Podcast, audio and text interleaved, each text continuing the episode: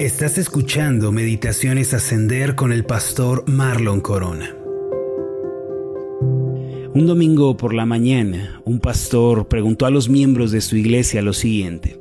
Cuando piensan en el futuro, les dijo, ¿qué es lo primero que viene a su mente? ¿Qué es lo que se imaginan?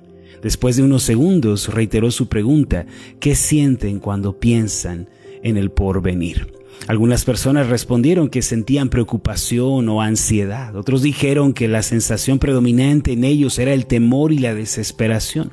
Otros más dijeron que no alcanzaban a vislumbrar su futuro. Sin embargo, un grupo muy reducido respondió lo siguiente, esperanza. Mientras más indagaba, el pastor logró reconocer algo asombroso y extraordinario. Las personas que no eran disciplinadas en su vida de oración, que no tomaban tiempo para meditar en la palabra de Dios y que se ausentaban con frecuencia de las reuniones de la iglesia, ellos tendían a estar más preocupados y ansiosos en comparación con aquellos que eran más fervientes, más constantes en su vida cristiana. El pastor se percató de que la mayoría de las personas en su congregación en realidad enfrentaban problemas muy similares, casi indistintos, como los desacuerdos matrimoniales, las disputas familiares, temporadas de escasez económica, enfermedades e incluso la depresión. Sin embargo, había un grupo de personas que parecían no ser conmovidas tan profundamente por este tipo de situaciones, sino que se mantenían esperanzadas y confiadas, así como tranquilas en su corazón. Este último tipo de personas mostraban una seguridad tan firme, una seguridad eh, profunda, debido a que diariamente se esforzaban por tener un encuentro con Dios mediante la oración y la reflexión de su palabra. Como resultado, ellos llegaban a depender más de Dios para los asuntos más complejos, así como para los asuntos más simples de la vida. Además, parecían contemplar a Dios en medio de todo lo que estaban viviendo. Y algo que llamó sumamente su atención es que todos ellos decían confiar en el Dios bueno. Y ese era el punto medular de todo el asunto, la confianza en el Dios bueno. El día de hoy yo también quiero hacerles la misma pregunta que este pastor hizo a su congregación.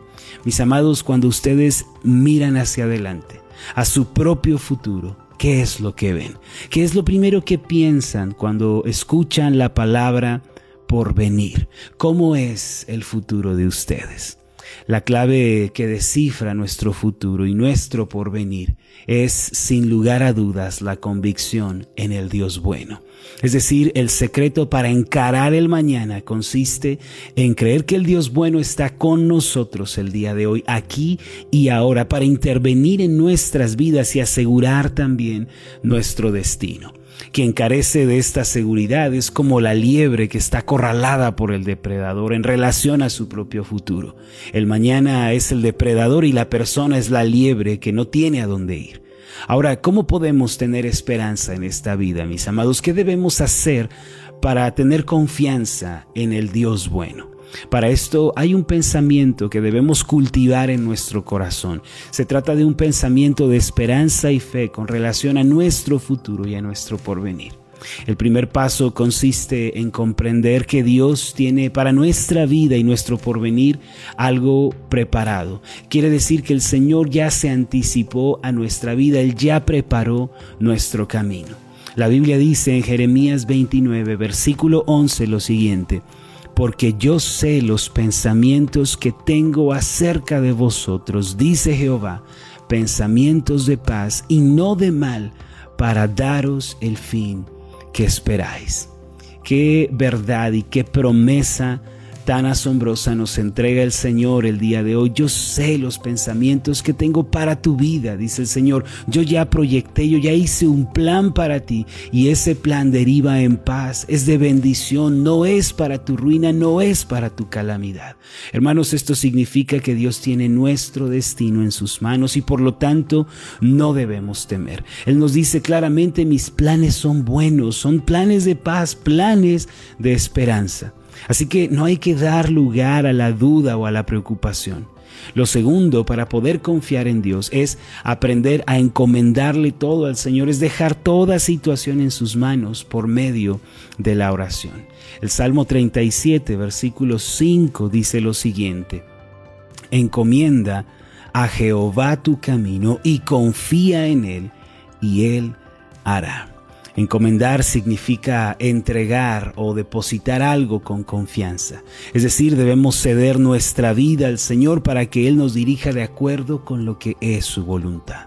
Encomendamos nuestra vida al Señor cuando antes de tomar una decisión importante primero le buscamos en oración preguntando, Señor, ¿cuál es tu voluntad en esta situación? ¿Qué quieres tú que yo haga en cuanto a esto? En lugar de adelantarnos y tomar decisiones o posturas anticipadas. Cuando hacemos esto, mis amados, Él obra y Él dirige el camino de la manera que es mejor para Él y para nosotros, aunque en un principio no lo podamos entender. Cierto día un pastor misionero, cuando vio el crecimiento de nuestra iglesia, me preguntó, Pastor Marlon, ¿Cuál es el secreto del crecimiento de su iglesia? En realidad no es ningún secreto, mis amados, es algo muy sencillo. Yo le respondí a este pastor, querido hermano, yo solo oro, escucho y obedezco. Esa es mi clave del éxito. Antes de actuar, primero debemos esperar a que Dios nos dirija, el que el Señor nos dé el banderazo inicial para que podamos emprender y podamos actuar. Después los milagros comienzan a suceder. Lo tercero para poder tener esperanza en nuestro corazón es poner nuestras prioridades en el orden correcto. La Biblia nos indica que nosotros debemos buscar el reino de Dios y su justicia como la mayor prioridad de nuestras vidas. Como una consecuencia natural, Dios va a añadir todas las demás cosas que necesitemos.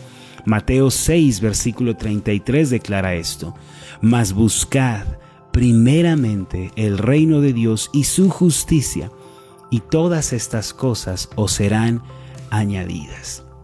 Esto quiere decir que los hijos de Dios debemos tener un orden correcto en cuanto a nuestras prioridades. Primero, debemos buscar el reino de Dios. Antes que buscar nuestra propia satisfacción, nuestros propios intereses egoístas, debemos redireccionar nuestras vidas para que busquemos lo que es importante para Dios. Si fallamos en buscar las cosas de arriba, mis amados, las cosas eternas, entonces quedaremos a la deriva y nadie podrá ayudarnos. Sin embargo, si le damos la prioridad a las cosas de Dios, vamos a ser ayudados y provistos en el momento señalado por Dios.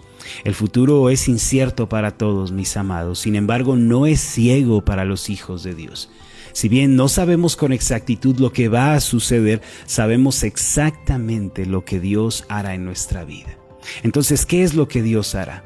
En su palabra, Él dice, Hebreos 13:5, no te desampararé, no te dejaré.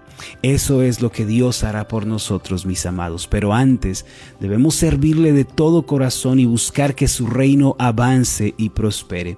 Debemos predicar, ser testigos eficaces de Cristo que llevan a otros al camino de Dios. Por último, un principio de éxito en relación al futuro que produce esperanza en nuestros corazones es sembrar las semillas adecuadas el día de hoy. El apóstol Pablo habló sobre el principio de la siembra y la cosecha cuando dijo, no os engañéis, Dios no puede ser burlado, pues todo lo que el hombre sembrare, eso también segará. Cuando un agricultor ha sembrado la semilla en el verano, no tiene nada de qué preocuparse en el otoño cuando viene el tiempo de la cosecha, debido a que sabe qué fue lo que sembró, sabe también lo que segará. Asimismo, en nuestra vida, mis hermanos, debemos sembrar amor, debemos sembrar paciencia, misericordia, cariño en el mundo que nos rodea, en nuestra familia, en nuestro matrimonio. Entonces, el día de mañana vamos a tener una cosecha abundante de estas bendiciones. Comparto con ustedes estos aspectos de éxito en cuanto al futuro y al porvenir, con la finalidad de que podamos estar firmes en la fe, confiados en el Señor. Primero recuerden, encomiéndenle todo al Señor. Aprendamos a movernos en la esfera de nuestras vidas después de escuchar la voz del Señor en oración, meditando su palabra. Segundo, sirvamos al Rey, sirvamos a su reino de justicia, busquemos las cosas de arriba. Seamos testigos del Evangelio de Cristo, llevemos a otros a sus pies, compartamos de la palabra. Y tercero, sembremos la semilla correcta. Sembremos amor, misericordia, paciencia, perdón, comprensión y entonces mañana no estaremos temerosos. El Señor tiene planes de bendición para nosotros. Él ha preparado cosas agradables, cosas que son buenas para el alma, aunque en un principio no parezca que es así. Este es el Dios de esperanza en el que confiamos, un Dios que nos dijo, yo sé los planes que tengo para ti. Aunque parece que estamos avanzando en el valle de sombra de muerte o en el valle de lágrimas, no debemos preocuparnos porque el Señor dirige nuestro camino. Él está haciendo lo que es mejor para nosotros. Vamos a hacer una oración juntos. Amoroso Dios, qué bendiciones para nuestras almas darnos cuenta el día de hoy que tú eres un Dios de esperanza, un Dios que ya preparó el camino, que tiene todo resuelto, que nada le toma por sorpresa. Aunque muchas cosas nos sorprenden a nosotros, nos asombran, nos hacen quizá estar intranquilos o preocupados o dolidos, Señor, para ti nada es nuevo. Tú tienes el control de nuestras vidas y aunque a veces parece que vamos por el valle de sombra de muerte, o aunque a veces nos sentimos en el valle de lágrimas, tú tienes nuestra vida en tus manos. Tú ya lo preparaste todo. Tus pensamientos son de paz y de bienestar, no de calamidad, para que podamos tener esperanza. Ayúdanos a acercarnos a ti, Señor, encomendártelo todo, buscar tu reino y tu justicia y sembrar las semillas correctas. Esto te lo pido en el nombre de Jesús. Amén y amén. Hola, ¿qué tal? Mi nombre es Marlon Corona y ha sido un placer enorme estar contigo en esta meditación. Mi oración es que tú seas prosperado en todas las cosas y que tengas salud así como prospera tu alma. Puedes encontrarnos en nuestra página de Facebook como Ascender. Escríbenos un mensaje y cuéntanos cuál ha sido tu experiencia con las meditaciones Ascender. Hasta la próxima.